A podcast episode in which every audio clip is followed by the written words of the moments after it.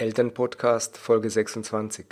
Es hat für mich nie was geändert, was das Umfeld halt sagt und reagiert, weil ich wirklich die Erfahrung mache, egal was ich tue, ich mache es nie allen recht. Ich muss es nur mir und meiner Familie recht machen. Willkommen zum Elternpodcast. Eltern erzählen hier von ihren täglichen Erfahrungen mit Kindern, ihren größten Herausforderungen und besten Strategien.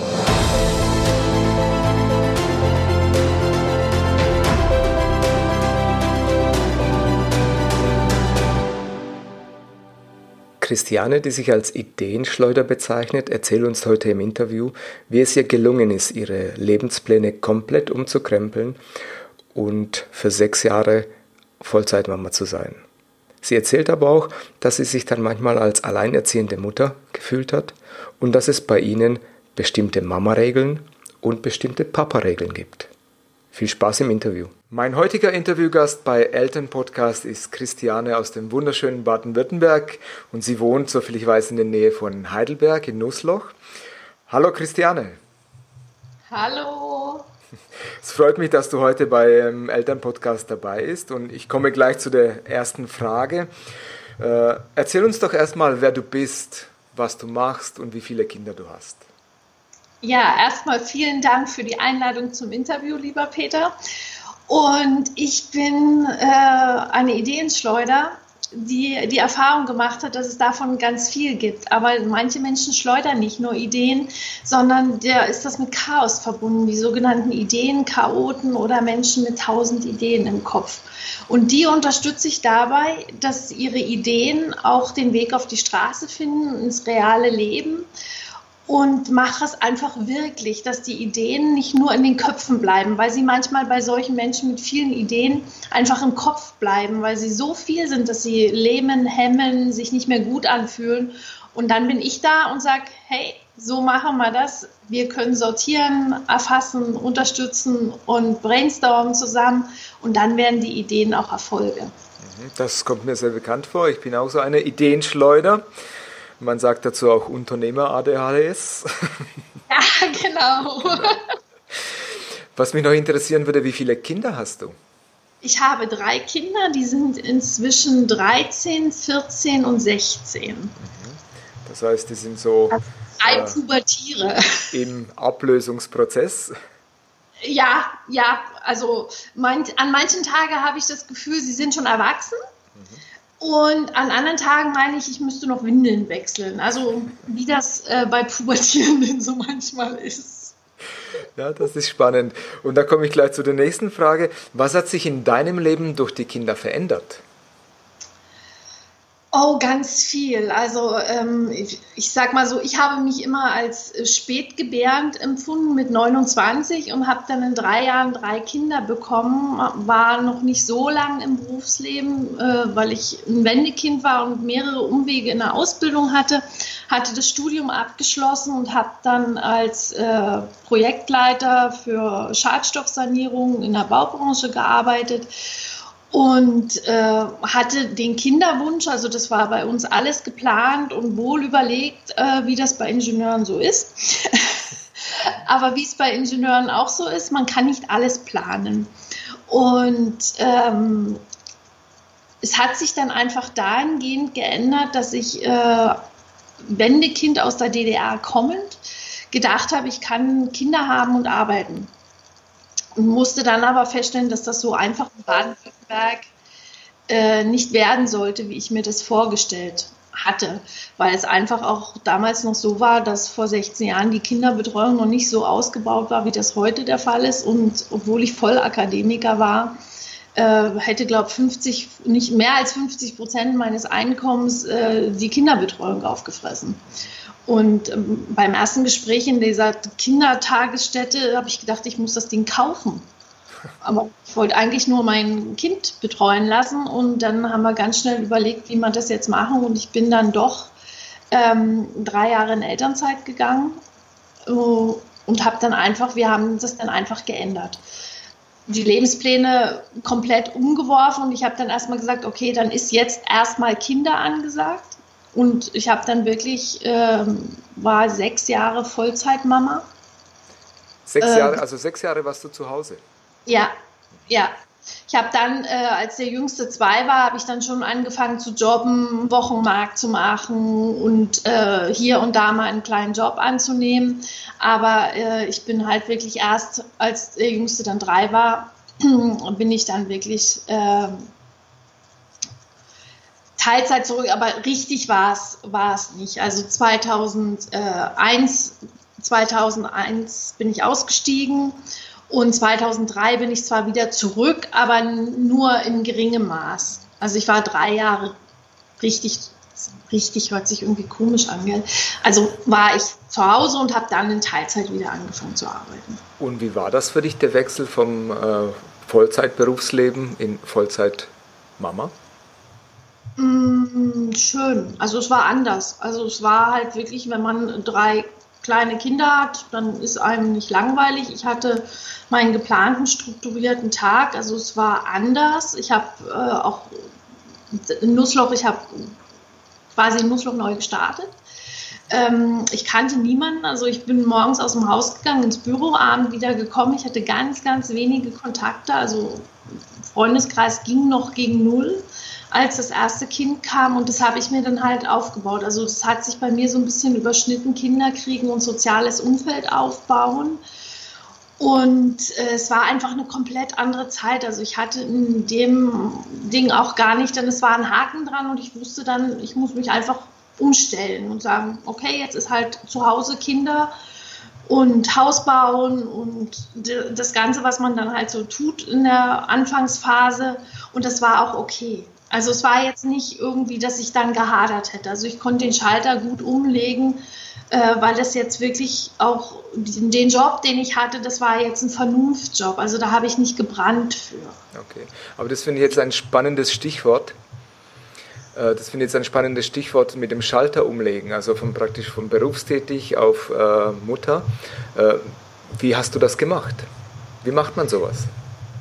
Ähm, ich war relativ, also ich habe dieses Strukturierte in mir und ich habe einfach mir ein neues Leben kreiert. Und ich musste es auch ein bisschen, weil am Anfang, klar, das alleine zu Hause mit Kind, also die ersten Wochen waren nicht einfach. Also das war jetzt nicht so, äh, dass das alles lustig war. Unsere Erstgeborene war, was man heute, glaube Schreibaby sagt, oder also die war nicht einfach.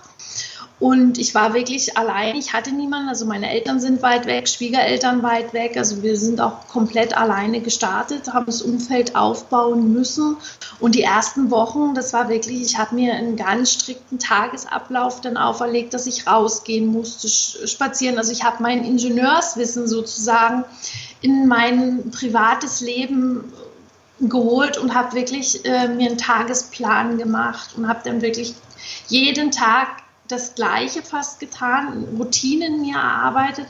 Und das hat mir gut getan und das hat auch meinem Kind und dann den Kindern gut getan, weil das war einfach eine Verlässlichkeit. Wir hatten unsere Abläufe. Äh, ich konnte meine, meinen Haushalt gut erledigen. Ich konnte mich um soziale Kontakte kümmern. Ich konnte mich ums Haus kümmern. Und dadurch ist das einfach entstanden, weil ich gesagt habe, ich plane mir das, weil ich vom Wesen her, ich habe zwar viele Ideen und ich habe auch viel gelesen und äh, viele Impulse mir geholt, aber ich habe trotzdem immer diesen Planer auch in mir, dieses Strukturierte. Mhm. Und das hat mir in der Zeit viel geholfen, einfach zu sagen, ich gehe jeden Mittag spazieren, auch wenn mir nicht danach war, wenn ich hätte heulen können, weil mal alles blöd war, bin ich trotzdem rausgegangen. Also hat dir diese Struktur, die du dir selber gestaltet hast, dich praktisch auch über, sage ich jetzt mal, schwierigere Zeiten hinweggetragen? Ja, definitiv, weil ich einfach nicht, ich habe die Entscheidung vorher getroffen und musste dann nicht mehr drüber nachdenken. Also dieses, das mache ich auch heute noch, wenn man einmal eine Entscheidung getroffen hat, zum Beispiel zu sagen, ich gehe jeden Mittag mit dem Kind spazieren dann geht man einfach, dann muss man um zwei nicht mehr überlegen, gehe ich oder gehe ich nicht. Genau, das stimmt, das erleichtert es auch ein bisschen. Ja, genau, das, die Hemmschwelle ist dann einfach eine andere und es ist, äh, ja, das war dann auch einfach für mich erleichternd, weil ich dadurch mir einen Rahmen gegeben habe und dadurch sind auch viele Kontakte entstanden, weil ich halt einfach diese Regelmäßigkeit hatte und regelmäßig dann auch Leuten begegnet bin, die einen ähnlichen Rhythmus hatten und äh, dann sind da einfach auch dann Sachen entstanden. Das hat wirklich ähm, mir geholfen. Ja. Sowohl im privaten als auch jetzt später im beruflichen. Spannend. Welche Auswirkungen hatte die Tatsache, dass ihr Kinder bekommen habt, beziehungsweise drei Kinder bekommen habt, auf die Partnerschaft gehabt? Wie hat sich die Partnerschaft verändert? Mm, die Zeit wurde natürlich knapper. Mhm. Ich muss auch gestehen, wir haben ein bisschen, heute würde ich vielleicht sagen, zu lange ähm, gebraucht, um uns einen Babysitter zu holen, um wirklich zu sagen, wir machen wieder Paarzeit, weil am Anfang drei Kinder frisch im Job, Job gestartet, Knoten, frisch im Job gestartet, das ist ein guter Platz, gell? Ähm, also Berufseinstieg. Und ähm, das Geld war knapp, Immobilie finanziert und dann sind so eine Sachen natürlich immer hinten rangestellt worden. Und wir haben äh, wirklich lange gebraucht, um dann wirklich zu sagen, äh, halt, stopp, bevor es hier ganz blöd wird und wir uns aus den Kontakt verlieren, wir brauchen wieder Paarzeit. Mhm. Woran, woran hast du das gemerkt, dass da etwas fehlt? Ähm, es war, es war viel, viel, Routine, wenig Spontanität und es waren einfach ähm, ja, der Alltag. Es war immer, ich sage jetzt mal, oft nur Alltag und irgendwann wurde es zu wenig. Und wir haben das einfach gemerkt, dass wir, die Kommunikation ist eingeschlafen. Ähm, oft war es halt auch so, mein Mann hatte eine Baustelle, der ist am Dienstag gefahren und Donnerstagabend oder Freitag erst heimgekommen. Also ich war, habe manchmal dann auch gesagt, ich bin alleinerziehend mit drei Kindern. Fand er natürlich nicht so toll. Ich habe es manchmal aber so empfunden, weil er so viel gearbeitet hat. Und dann wurde manchmal auch nur über das Nötigste gesprochen und dann haben wir wirklich ähm, irgendwann gemerkt, stopp, wir reden nicht mehr miteinander. Mhm. Ähm, oder wir reden nur noch über dieses Organisationsfamilienmanagement. wir wissen nicht mehr, was in unserem Leben passiert sozusagen. Und haben dann wirklich gesagt, okay, wir müssen jetzt Geld investieren. Mhm und uns einen Babysitter suchen und wirklich äh, wieder zurückfinden, um gemeinsame Zeit zu verbringen. Weil es war einfach, wir hatten keine Oma in der Nähe, wo hätte mal einspringen können oder mal auch unter der Woche. Ich hatte komplett immer das volle Programm.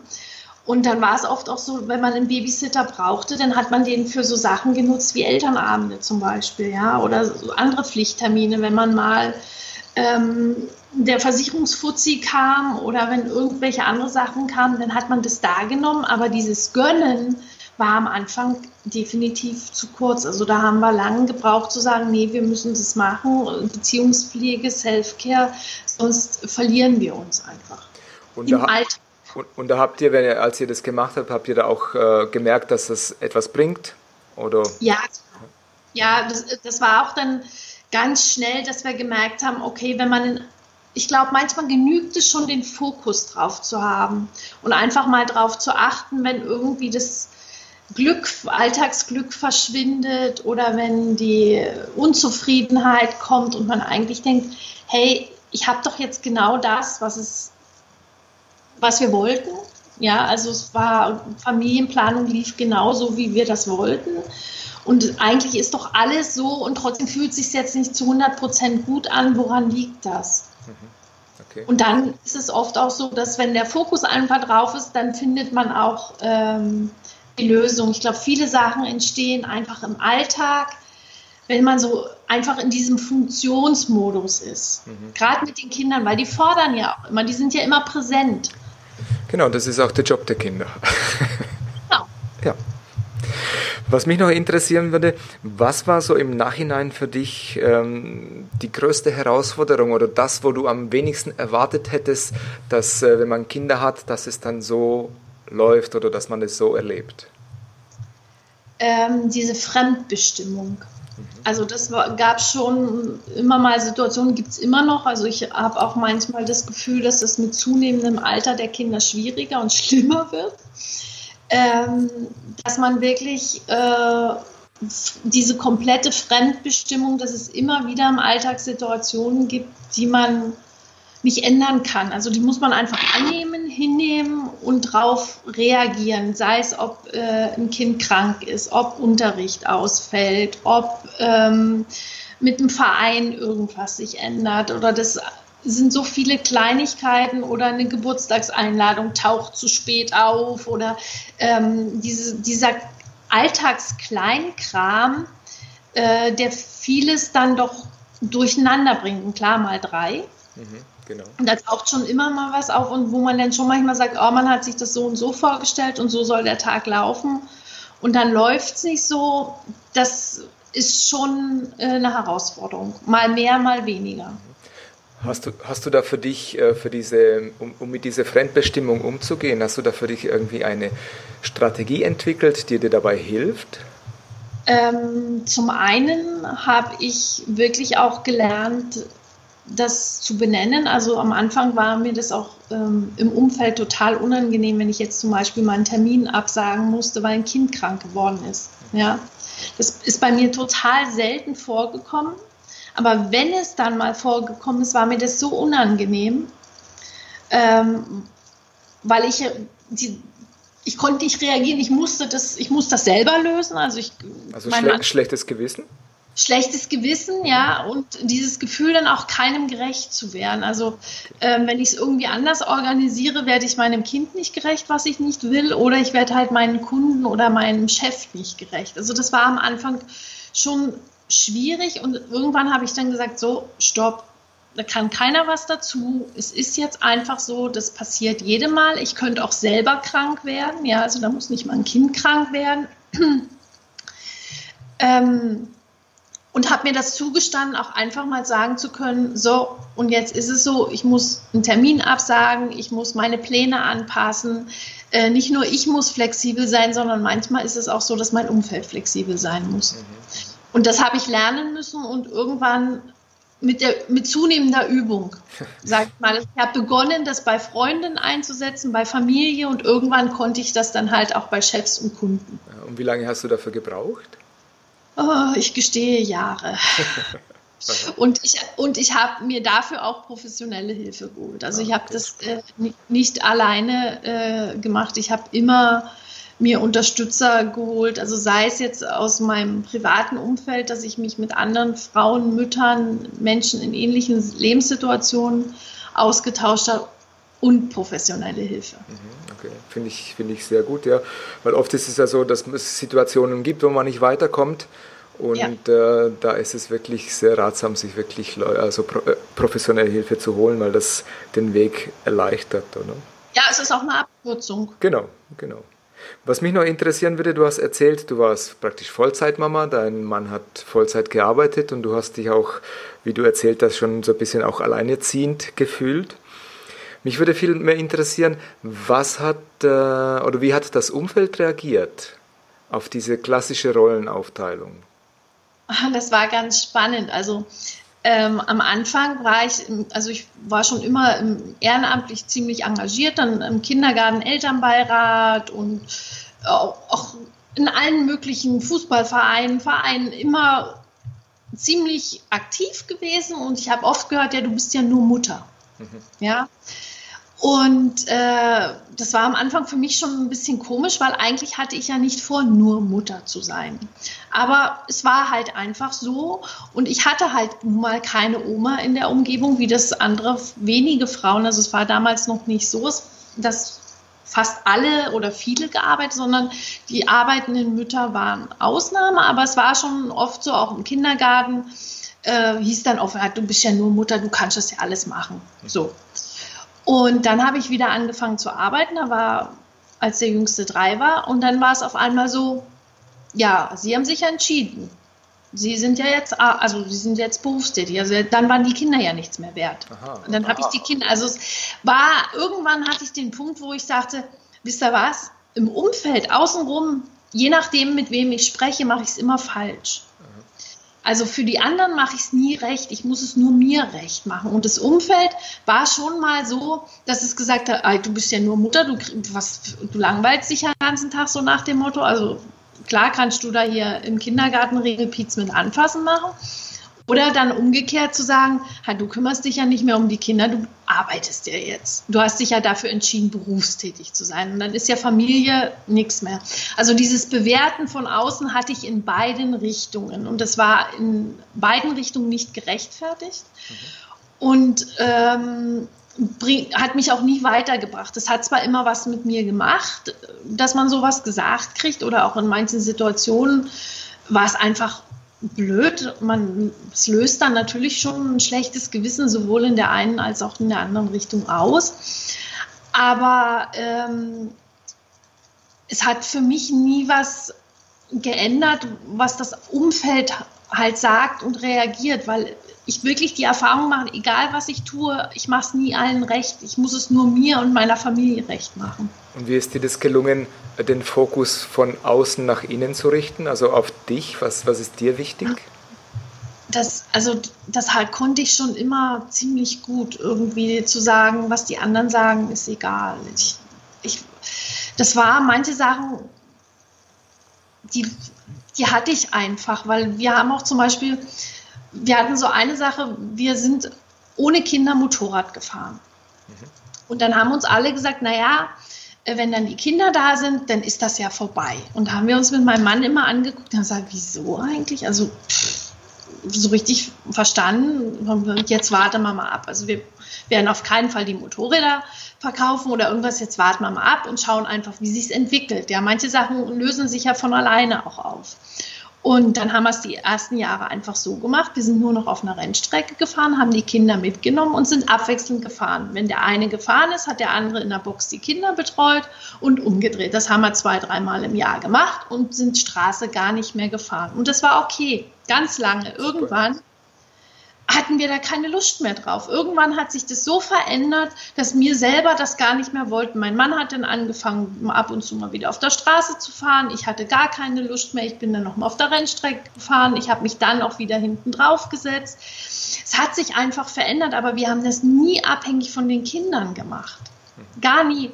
Aber was natürlich war, wenn die Kinder in den Kindergarten kamen und von ihren Pfingstferien erzählt haben, dann war natürlich Aufschrei, wie könnt ihr nur?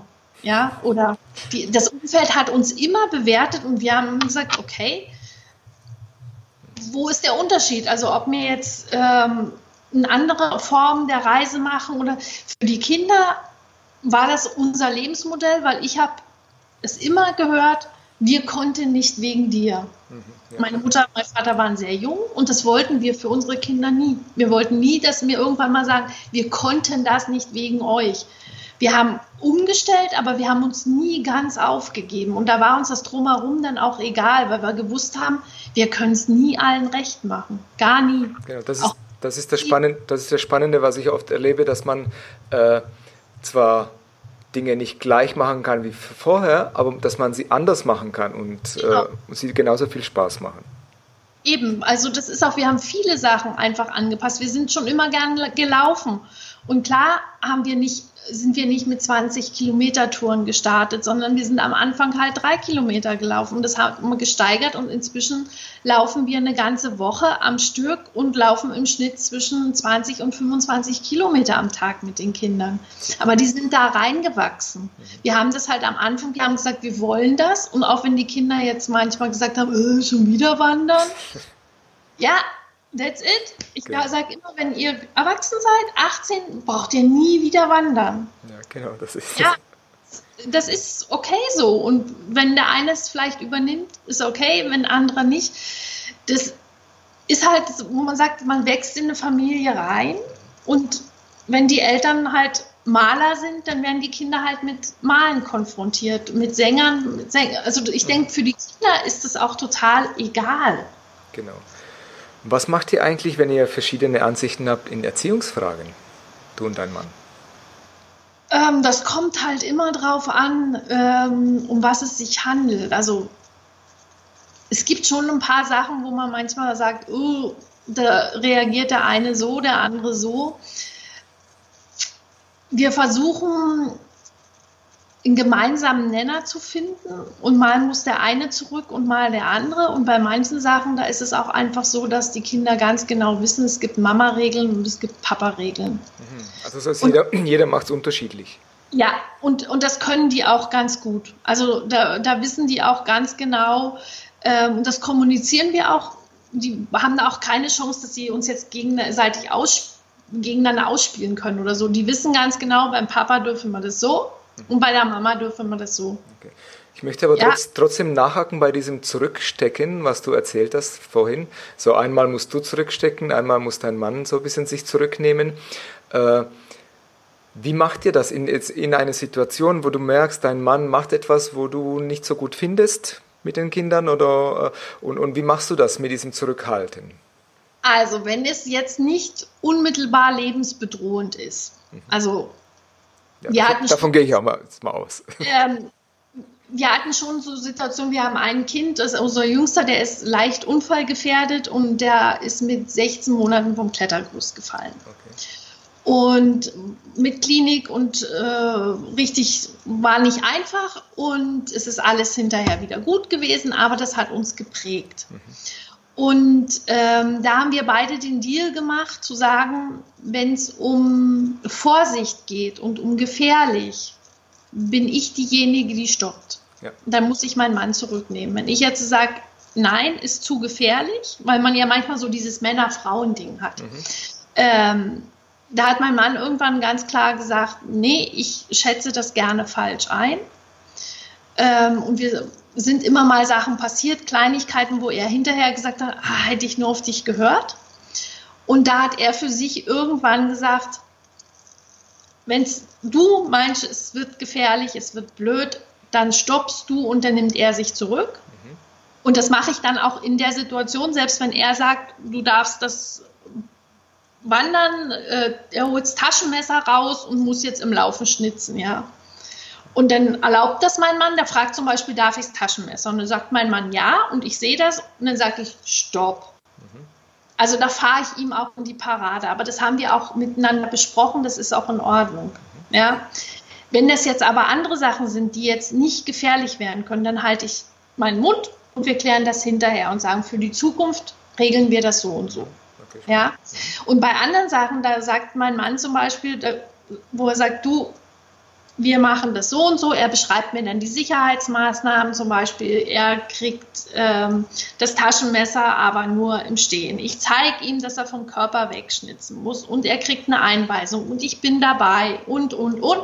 Und das erklärt er mir, dann sage ich, okay, damit kann ich leben. Ich finde es immer noch nicht toll, mhm. aber ich weiß, du siehst mich, du hörst mich, du hast ein Auge drauf, dann ist das in Ordnung.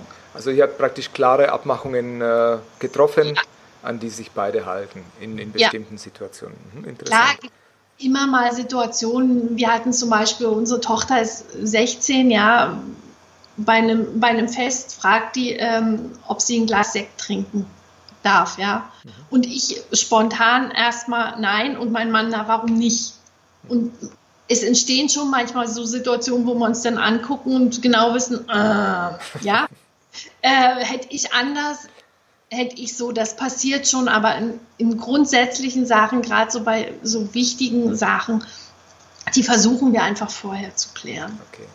Jetzt ist es ja so, dass man als Eltern so verschiedene Phasen durchlebt mit den Kindern.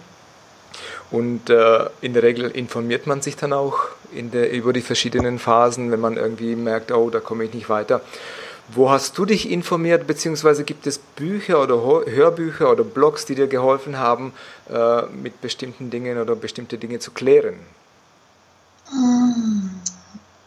Das war für mich immer sehr schwierig, weil ich habe zwar viel gelesen, ich glaube, bei meinem Bücherregal steht jeder Erziehungsratgeber, aber auch aus dem Grund, dass ich mit keinem so richtig glücklich war. Aha. Also ich habe wahnsinnig viel gelesen und ich habe aber gemerkt, für uns als Familie hat nicht so richtig was gepasst. Also das waren immer so, ich habe viele Sachen ausprobiert von Familienrat über, ich habe immer gemerkt, hm, so richtig rund ist das alles nicht.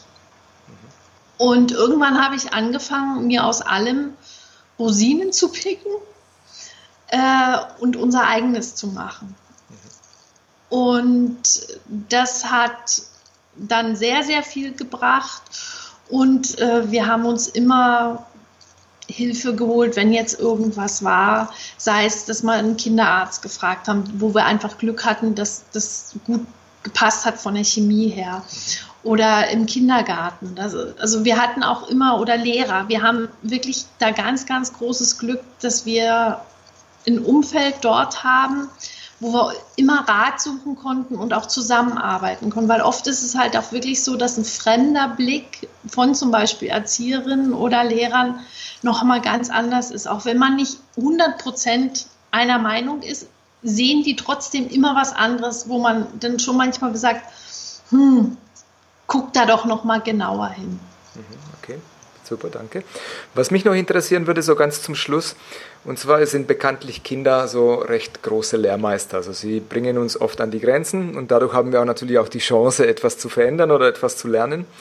Äh, was hast du von deinen Kindern gelernt? Eine Frage und die andere Frage vielleicht, welche neuen Fähigkeiten hast du durch deine Kinder entdeckt oder aktiviert? Geduld. Das ist immer noch mein Lehrmeister ähm, Flexibilität. Also ich war schon immer, also ich glaube, war schon immer recht flexibel, aber mit, mit den Kindern in der Konstellation, also auch in den Abständen, war das nochmal eine andere Dimension und dieses sich selbst äh, zurücknehmen können, Pläne, die eigenen Pläne über Bord werfen und äh, einfach auch mal sagen, okay, Kind möchte jetzt lieber das und das, dann probiere ich das jetzt einfach mal aus. Ähm, Was ja nicht immer so einfach ist. Nee, ist, ist wirklich nicht immer einfach, vor allen Dingen für einen Planungsingenieur. ist, das, ist das wirklich äh, oft eine Herausforderung und ich habe gelernt, ähm, oder das haben wir eigentlich als Familie gelernt, bei uns gibt es keine Kompromisse. Was heißt das? Wenn wir etwas nicht mögen, tun wir es für den anderen. Und das war früher, habe hab ich immer gedacht, ha, man muss so diese Kröten schlucken und das dann gut finden. Also ein Kompromiss ist für mich immer so, hinterher muss man das gut finden. Man findet eine Lösung und die muss man dann hinterher auch noch gut finden. Und das hat für uns nie so richtig gepasst. Und die Kinder haben aber immer natürlich wieder Sachen eingefordert und irgendwann haben wir für uns gesagt, okay, ich finde Schwimmbad richtig blöd. Ich mag eigentlich nicht ins Schwimmbad. Ich würde alleine nie ins Schwimmbad gehen. Aber ich tue das für euch, für uns als Familie, für euch als Kinder. Und das kommunizieren wir auch so. Weil hat den Vorteil, dass die Kinder zum einen wahrnehmen, dass wir ab und zu Dinge machen, die uns nicht Spaß machen, ihnen zuliebe. Sie tun das dadurch anders wertschätzen und sie wissen ganz genau, das ist jetzt nicht so unbeschwert und anders, wie wenn wir zum Beispiel was machen, was mir total liegt. Ja, also wenn wir zusammen eine Runde spielen oder puzzeln oder wandern gehen, dann ist das einfach, dann wissen die, das ist was anderes, dass sie sich auch nicht wundern, wenn wir jetzt zum Schwimmbad gehen, dass, dass es einfach anders ist. Ja. Dann können sie es auch besser einschätzen. Genau, und die, die wissen dann einfach, okay, Mama geht mit, damit wir dorthin gehen können, aber das ist nicht die Spaßkanone wie sonst. Okay. Und das ist schon was, was wir gelernt haben. Das konnte man vorher nicht. Auch das wirklich zu sagen, ich mache jetzt was, was mir nicht gefällt und ich darf das auch sagen. Mhm. Und tu es trotzdem. Und dass der andere das auch sieht. Und das haben wir alle. Manchmal weiß ich auch, meine Tochter muss da mit. Mhm. Und ihr stinkt das total, aber sie tut es dann für uns. Und dann können wir das auch wertschätzen. Mhm. Schön. Das würde ich gerne so als Schlusssatz stehen lassen, ohne es zu kommentieren, weil ich das wirklich sehr schön finde, was ihr da so miteinander ausgehandelt habt. Ich möchte mich auf jeden Fall bei dir bedanken, dass du dir Zeit genommen hast, äh, uns deine Erfahrungen mit deinen Kindern und Familie, also mit uns zu teilen. Ich werde äh, alle Informationen über dich, über deinen Blog, äh, über deinen dein, dein Job, den du machst, wie, wie du Menschen hilfst, diese Ideen zu sortieren und so weiter in die Show Notes packen und dann kann man sich äh, gerne mit dir in Verbindung setzen. Auf jeden Fall vielen Dank, Christiane, und äh, liebe Grüße. Ich danke und ja, vielen, vielen Dank. Das war's schon wieder mit dem Interview bei Eltern Podcast. Alle Notizen zu dieser Episode findest du wie immer in den Show Notes. Und diese findest du unter www.elternpodcast.de und dann einfach in der Suche die Folgennummer eingeben oder den Namen unseres Interviewgastes. Wenn du selber Lust hast, mit mir ein Interview zu führen und anderen Eltern dadurch einen kleinen Einblick in deine alltäglichen Herausforderungen deines Familienlebens zu geben, dann melde dich einfach bei mir. Am besten machst du das über das Kontaktformular hier bei uns auf der Seite oder du findest die E-Mail-Adresse auch im Impressum. Wenn du uns dabei unterstützen möchtest, diesen Podcast so vielen Eltern wie möglich zugänglich zu machen, würde uns das natürlich riesig freuen. Am einfachsten kannst du das tun, indem du den Podcast abonnierst, uns bei iTunes ein Feedback hinterlässt oder indem du es ganz einfach weitererzählst, dass es diesen Podcast gibt. Wir freuen uns über jegliche Art von Feedback. Ja, und dann bleibt mir nichts anderes zu sagen als bis zum nächsten Interview.